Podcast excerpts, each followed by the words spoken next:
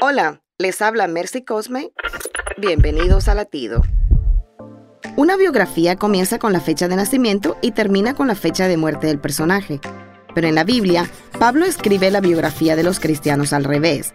Efesios 2.1.2 dice, Antes ustedes estaban muertos a causa de las maldades y de los pecados en que vivían.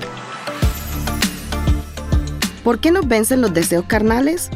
Seguramente porque los muertos no pueden hacer nada por sí mismos. El que no está vivo en Cristo está muerto en sus pecados. Pero alégrate que tu biografía está escrita al revés y recuerda lo que dice Efesios 2, 4, 5.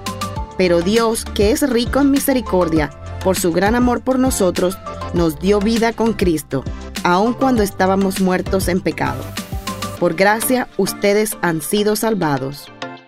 Latido les llega a través del ejército de salvación.